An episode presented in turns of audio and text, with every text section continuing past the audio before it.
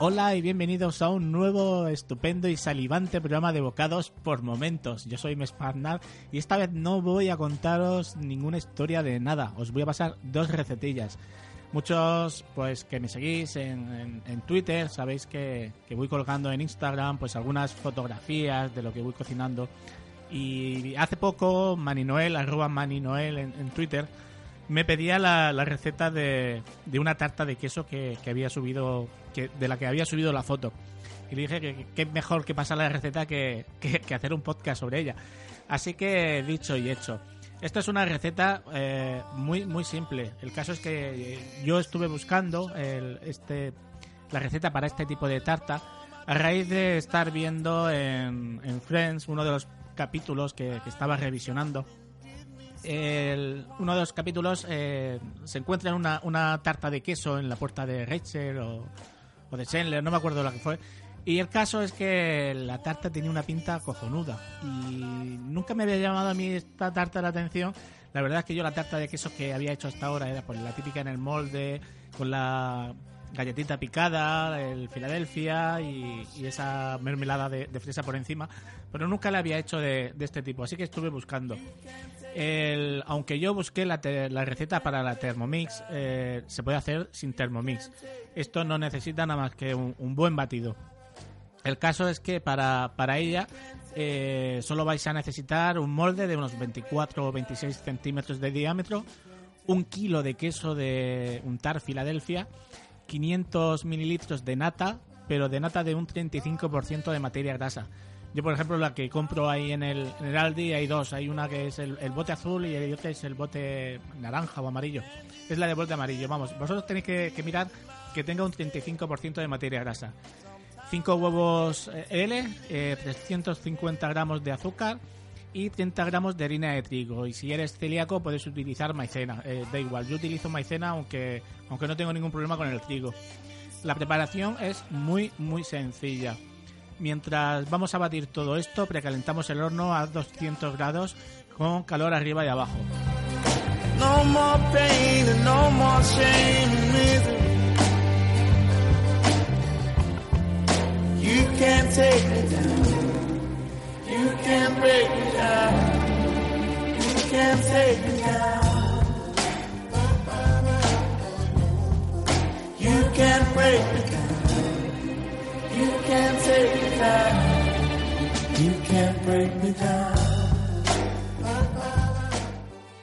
Mientras untamos con mantequilla el, el molde que vamos a utilizar y eh, ponemos en el vaso, en, este caso en la Thermomix, eh, todos, los, todos los ingredientes de la tarta, todos, de golpe, ahí, pum. Y mezclamos durante 30 segundos en velocidad 5 o 6. Yo os digo que no necesitáis una Thermomix, un buen robot de cocina o una buena batidora, pues en vez de 30 segundos tenéis que estar minuto y medio. El caso es que todo quede muy bien mezclado. Se vierte todo dentro del molde y se hornea durante 50 minutos entre 180 y 200 grados. Eh, hay que vigilar el horno, eh, sobre todo en los últimos minutos, para que no se os queme. Para saber si está o no está, lo único que hay que hacer es introducir. Yo introduzco un, pincho moruno, un, pincho de o, de o bien de madera o bien metálico. Lo, pincho en el centro para comprobar si está hecho o no. Si sale limpio, la tarta está hecha. Y no os preocupéis si al moverla parece que, que está todavía líquida, porque eso se cuaja una vez que lo sacas. Hay que dejar eh, templar un poco dentro del horno, se abre la puerta, la dejas entreabierta unos minutos y después la retiras. Cuando se enfríe se desmolda y ya la puedes servir a temperatura ambiente. En la receta que yo encontré, curiosamente te, decía que, podías eh, incorporarle pues miel o mermelada o, o, algo a tu gusto.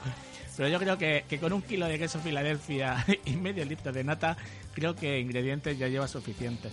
En cualquier caso, también eh, os digo que aunque parezca que está un poco endeble el, mismo día que la hagáis, para el día siguiente la tarta coge más cuerpo y está más firme, ¿vale? O sea que, que, vosotros no os preocupéis por eso.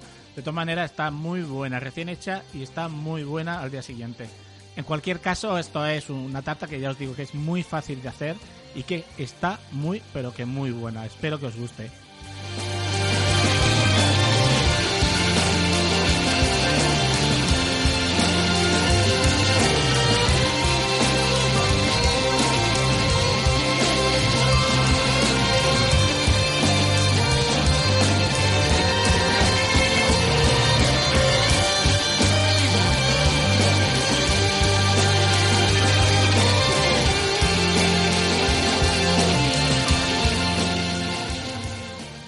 Receta también me la, habréis podido ver eh, esta Navidad en, Instagram. Esta receta viene de un libro que compré para, para como autorregalo para, para esta Navidad de Le Cordon Bleu. Es, el libro se llama Alta Cocina en tu Mesa y la verdad es que tiene recetas que son súper chulas y, y súper sabrosas. Esta receta originariamente se hace con caballa. Eh, la receta se llama caballa marinada en jugo, de remolacha, puré de cítricos y ensalada de hinojo. Pero yo la hice con lubina. ¿Por qué? Porque como yo quería hacerla para Nochebuena, cuando fui a comprar el pescado fresco por la mañana al mercado de aquí de Murcia, me dijo la chica que caballa que no tenía, que cosas baratas en esas fechas que es que no las vendía. Así que opté por la lubina y la verdad es que yo creo que, acerté y, de lleno. Eh, la mise en place que vais a necesitar para cuatro comensales se hará. yo utilizo dos lomos de, caballa para cada persona. ¿Vale? Luego ya si lo hacéis al centro ya lo que vosotros veáis. Pero con dos lomos eh, se come bien. Eh, necesitaréis hacer un salazón con ralladura de dos naranjas, de dos limones y sal gorda tendréis que tener una marinada que tendréis que hacerla con 260 mililitros de zumo de naranja, 50 de zumo de limón, 50 de jugo de remolacha licuado y 20 mililitros de vinagre de jerez. Tendréis que encurtir una cebolla, que tendréis que necesitaréis tres cebolletas eh, y vinagre de manzana. Necesitaréis hacer un caramelo con 100 mililitros de zumo de naranja y 50 mililitros de zumo de limón necesitaréis hacer un almíbar con 300 gramos de azúcar y 300 de agua. Necesitaréis hacer un puré de cítricos con 100 gramos de albedo de naranja, 100 gramos de albedo de limón, 20 gramos de nata y 20 mililitros de aceite puro de oliva. Y ahora me estaréis diciendo vosotros, ¿qué coño es el albelo? El albelo es la parte blanca y esponjosa de la naranja y del limón, ¿vale? Una ensalada de hinojo tendremos que hacer también con un hinojo esto es difícil de, encontrar en algunos sitios porque el, hinojo, la raíz del hinojo, es algo que, se suele utilizar pero en la comida tradicional mediterránea y para el tema de potaje y eso. Y no está muy dado el poder encontrarlo por ahí porque es algo muy barato y que se encuentra muy fácil si sabes dónde buscar. Y, lo normal es que la gente salga a pasear por el campo a buscarlo para hacer el guisado al, día siguiente. O sea que, que, tampoco lo puedes encontrar en, muy fácilmente, a menos que se hable de, de una frutería que, tenga bastante variedad. Eh, y luego para la presentación haremos un polvo con la pulpa de la remolacha. Esa pulpa la recogeremos del jugo de remolacha licuado que haremos para la marinada. Y brotes de eneldo, que el brote de eneldo, si tienes eneldo, sabes dónde están los brotes porque están en el tallo. En cualquier caso, eh, lo que tenemos que hacer es mezclar la sal gorda con la ralladura de los cítricos y cubrimos bien los filetes de los lomos de la lubina, ¿vale? Durante unos 10 minutos. Luego eh, retiramos los filetes de la sal y los lavamos con agua, pero muy, muy delicadamente. O sea, hay que abrir el grifo muy poquito para que la sal eh, se vaya, pero sin, sin, sin que vaya a chorro, que sea algo muy delicado. Eh, entonces eh, cogeremos y pelaremos y centrifugaremos la remolacha en la licuadora. Por un lado tendremos el líquido y por otro eh, tendremos lo que es la carne picada. Esa pulpa picada la meteremos en un horno a 80 grados y una vez seca la podemos triturar para hacer un polvo muy fino. Ese polvo va a aparecer como una especie de, de pimentón morado, ¿vale? Que luego servirá para decorar. Cogeremos la lubina, los lomos de lubina y los mezclaremos con la marinada. Ya sabéis, con el zumo de naranja, el zumo de limón, el vinagre y el licuado de remolacha durante dos horas. Podríais tenerlo más sin problemas porque esto es como los boquerones. Aparte, eh, tened en cuenta que realmente el pescado no está crudo, está cocido en cítrico y en vinagre. Por lo tanto, el, no va a tener el mismo color blanco que va a coger el, boquerón, ¿vale? Porque es más gordo y otro tipo de carne, pero sí se va a cocer. O sea, tener en cuenta que es una carne de pescado que, estará medio cruda. Ojo, si hay alguna embarazada, ya sabéis que esto hay que congelarlo por lo menos 48 horas antes si quiere probarlo. Aquí es donde ha terminado realmente la parte principal del plato. O sea, eso se hace, pero vamos, en muy poquito tiempo. Ahora lo que pasa, pues que todas las mariconadas que vamos a poner adornando el plato y acompañando a la lubina es lo que nos va a llevar más tiempo. Eh, tenemos por un lado las cebolletas. Las cebolletas las cortamos con la mandolina muy finitas y las metemos en agua con hielo durante 15 minutos. Las escurrimos y las cubrimos de nuevo con vinagre de manzana otros 15 minutos más. Ojo, tened en cuenta que esto es eh, va muy por el sabor. O sea, yo la primera vez que lo hice lo hice tal que así. Me salieron de vinagre, bueno, la cebolleta mm, te chirriaban los dientes cuando te la comías, pero eso ya depende del gusto de cada uno, ¿vale? La segunda vez eh, lo que hice fue eh, ponerle menos, eh, menos tiempo en el vinagre. Y la tercera lo que hice fue enjuagarlas una vez que terminé. enjuagué un poquito con agua suavemente y le quitó el sobrante de vinagre que podía haber cogido. También es cierto que la última vez utilicé un vinagre de frambuesa para darle también un, toque de afrutado también a la, a la cebolleta.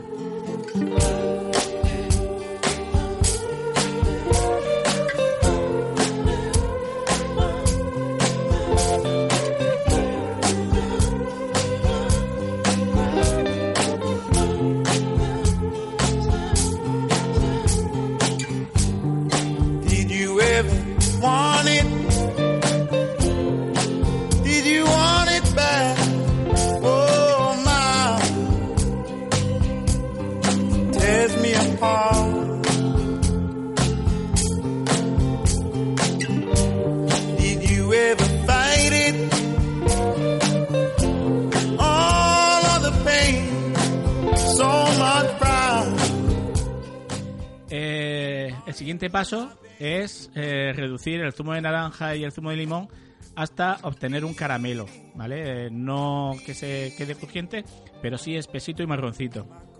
Por otro lado, hacemos también un almíbar, que mezclaremos el agua y el azúcar y llevándolo a ebullición de una manera normal. Entonces cogeremos lo que es el albedo de los cítricos, lo cortamos en mirepoa mediana y los blanqueamos dos veces en agua los, lo metes unos segundos, lo sacas, lo metes en agua fría. Lo escurres otra vez unos segundos, lo sacas y lo metes en agua fría. Y la última vez se blanquea dentro del almíbar. Luego se mete todos los albedos juntos con la nata, el aceite y la reducción del caramelo de los cítricos, ¿vale? Y se pica todo bien y quedará, quedará una pasta así amarillita.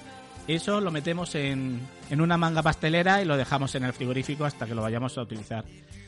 El acompañamiento, que es eh, el hinojo, lo cortamos también con la mandolina en láminas muy finas, lo reservamos en agua y hielo durante 15 minutos y luego lo escurrimos y lo alineamos con aceite, el zumo del limón, sal y el cebollino picado. Luego eh, retiramos la marinada, eh, la caballa de la marinada, mejor dicho. Luego retiramos la lubina de la marinada. Y cuando digo lubina o digo caballa, tened en cuenta que podéis usar lo que queráis. O sea, la receta original es con caballa y yo lo hice con lubina. Podéis probar con otro pescado si, si os viene bien. Que yo cuando digo lubina, lo mismo da que diga lubina que diga caballa. El caso es que con esto ya tenemos el plato completo. Ya solo falta decorarlo y ponerlo en el plato. Como podéis ver en las fotos que, que yo subí, lo que son los platos que yo utilicé fueron pizarras, que es como viene también en la receta. El, para comer en la pizarra es un poco el tema de cortar el pescado, es un poco de chirriante de los dientes si no tienes cuidado con la pizarra y el cuchillo. Eh, también depende de cada uno, pero bueno, para como plato principal yo lo pongo de, de entero, lo que es eh, los lomos de la lubina y si, lo, si es para el centro lo pongo ya cortado para evitar que todo el mundo esté ahí eh, serrando encima de la pizarra y así solo tienen que pinchar. Lo ponemos en el plato, le damos un poquito de forma si queremos y ponemos lo que es la cebolleta encurtida encima del lomo de lubina, ponemos unos puntitos del puré de cítricos y acompañamos en una esquina ponemos lo que es la ensalada de hinojo. Con eso ya eh, espolvoreamos un poco por algún lado con el polvo de la pulpa de la remolacha y ponemos algunos brotes de eneldo y listo, y ya está para servir. La verdad es que es impresionante el sabor a cítricos que coge el pescado, o sea, es súper curioso y está súper bueno.